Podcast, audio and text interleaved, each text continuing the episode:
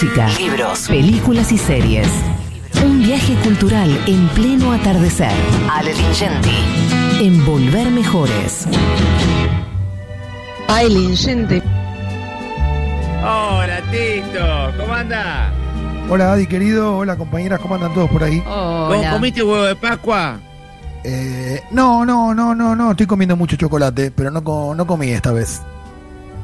¿No estás comiendo mucho chocolate o estás comiendo mucho chocolate?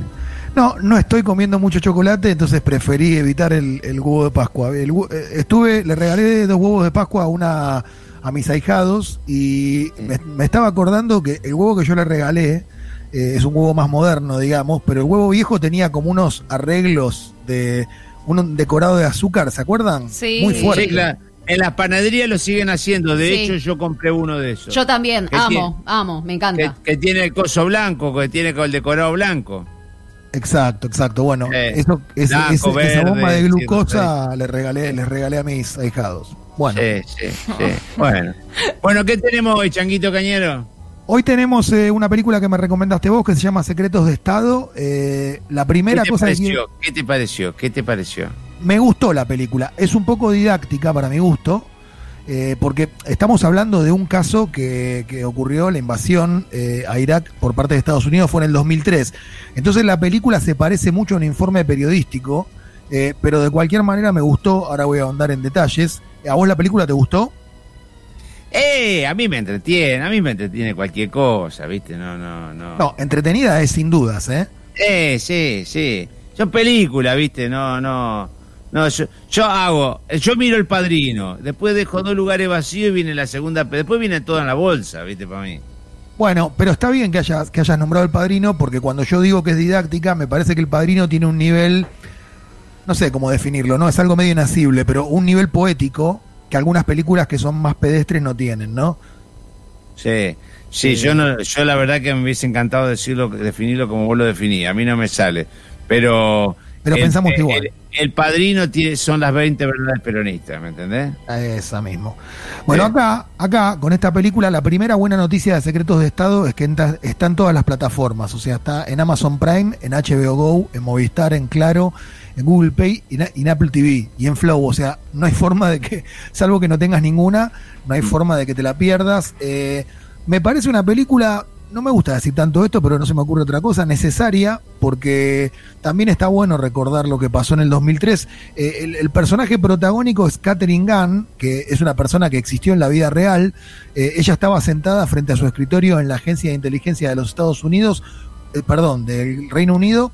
El, el, el, el MI, el MI6. Exacto. Y recibió un correo electrónico que cambió su vida. Era un viernes, eh, pleno invierno británico, mucho frío, febrero de 2003. El remitente de ese correo era un tal Frank Cosa, que era por entonces miembro de la Agencia de Seguridad Nacional de Estados Unidos, la NSA. Y el contenido del mail la horrorizó.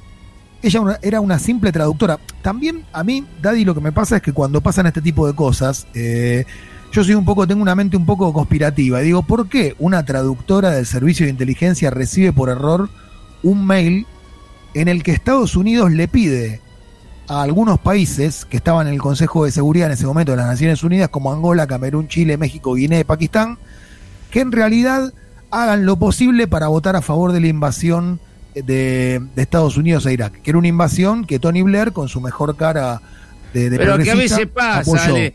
A, Ale, a veces pasa, los Wikileaks y todo eso tampoco son tipos que son los que deciden. A veces a Bach Cassidy lo mató un pelotudo, no lo mató uno igual a Bach Cassidy, ¿me entendés? A veces ocurre que se cortan los hilos y se cortan por hasta por casualidades. Yo no, en ese sentido, no creo. Hay gente que está en el lugar donde tiene que estar en el momento histórico y decide o es testigo o define un botón donde desaparece el mundo y era justo que estaba ahí, ¿viste? Es una especie de, de Jersey con Siki con el desde el jardín, ¿no? Bueno, hubo, hubo efectivamente entonces una, una grieta en, en el sistema y el, el servicio de inteligencia británico, digamos, quedó expuesto a Estados Unidos porque, insisto, una traductora que en la película es interpretada muy bien para mí por Keira Knightley, que es una gran actriz, la deben conocer por Orgullo y Prejuicio y por El Código Enigma. Eh, la actriz británica, los, los, actores británicos están todos por encima, ¿no? Un escalón por encima de los demás, para mi gusto. Son Totalmente. Viste, formados en la escuela de Lorenzo Olivier, formados en el teatro inglés. Bueno, ella está muy, muy bien. Es que sabes lo que pasa, disculpame, no te la quiero hacer larga al, segmento. Eh, acceden al, cine después de haber hecho teatro. Y es, es enorme la diferencia. Es enorme la diferencia y ahí sacan ventaja. El director es Gavin Hood, me parece que es un director poco conocido, me parece que él tiene que ver con esta película, digamos que yo digo que a veces se vuelve un poco anodina porque es muy didáctica sobre un tema que cualquier, a ver, a mí yo hago esta presunción, cualquier persona que mire una película sobre este hecho probablemente esté medianamente informada porque no a cualquiera le interesa este tema. Si te interesó el tema, lo que dice la Uf, me estaba interesando encima. funcione como ficción. Repita, por favor. No, no. Y la, y la película como, como ficción eh, funciona. Lo que decía es que cuando un hecho es muy conocido, como el de la invasión a Irak perpetrada por los Estados Unidos con el apoyo del Reino Unido y de la, mayor parte de las potencias, lo que queda, teniendo hechos conocidos, eh, lo que queda es que la película sea buena. Y la película qué sé yo, en algunos momentos es buena, en algunos momentos para mí es un poco anodina. Bueno, eh, eh, perdóname, perdóname porque es importante que digas si vas a hacer referencia a lo del hundimiento del crucero General Belgrano.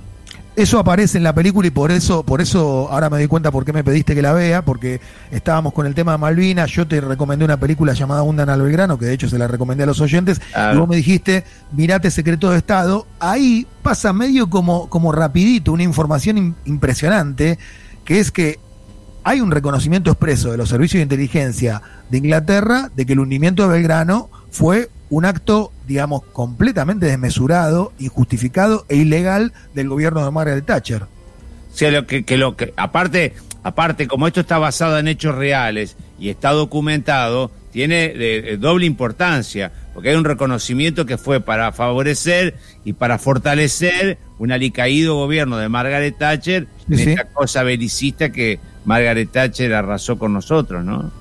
En la película hay otra cosa que me parece interesante destacar, si bien eh, está, estamos pasando, el periodismo está pasando por un momento crítico en términos de credibilidad, el papel de, del observer inglés en este conflicto fue importante, porque esta chica, esta traductora que fue muy valiente, Catherine Gann, que ahora vive en Turquía, o sea, mm. porque ella se, estaba casada con un inmigrante turco y se fue a vivir a Turquía, evidentemente. Con un kurdo, con un kurdo, con un kurdo. Con un, con un kurdo se fueron a vivir a Turquía. E, evidentemente le dijeron, bueno, todo bien, pero andate a Inglaterra. Eh, el papel que, cumple el observer que recibe la filtración de la información porque ella decide jugarse entera y filtrar la información para evitar que la ONU apoye la invasión, que finalmente se dio igual. Eh, el observer siguió el caso e hizo la denuncia, habló de trucos sucios eh, por parte de Estados Unidos e Inglaterra. Ese tipo de periodismo, salvo en lugares como el Destape, perdón que hagamos prensa nosotros mismos, salvo en algunos lugares contados con los dedos de la mano, ya no existe más, por lo menos en la Argentina, ¿no? Un tipo de periodismo que realmente se juegue por la verdad, que tenga un interés político, pero que no tenga un interés solamente económico, que no esté sometido a las presiones de los más poderosos, bueno. Eh, la verdad, Ariel y Jalal lo tenemos nosotros nomás, sí. Ariel y Jalal lo tenemos nosotros. Pensé en él cuando hablábamos de, cuando estaba hablando de esto, en serio te digo, ¿eh? Sí, sí, sí, sí. Bueno, eh, de no, si nosotros con los amigos nos jodemos, lo decimos en serio.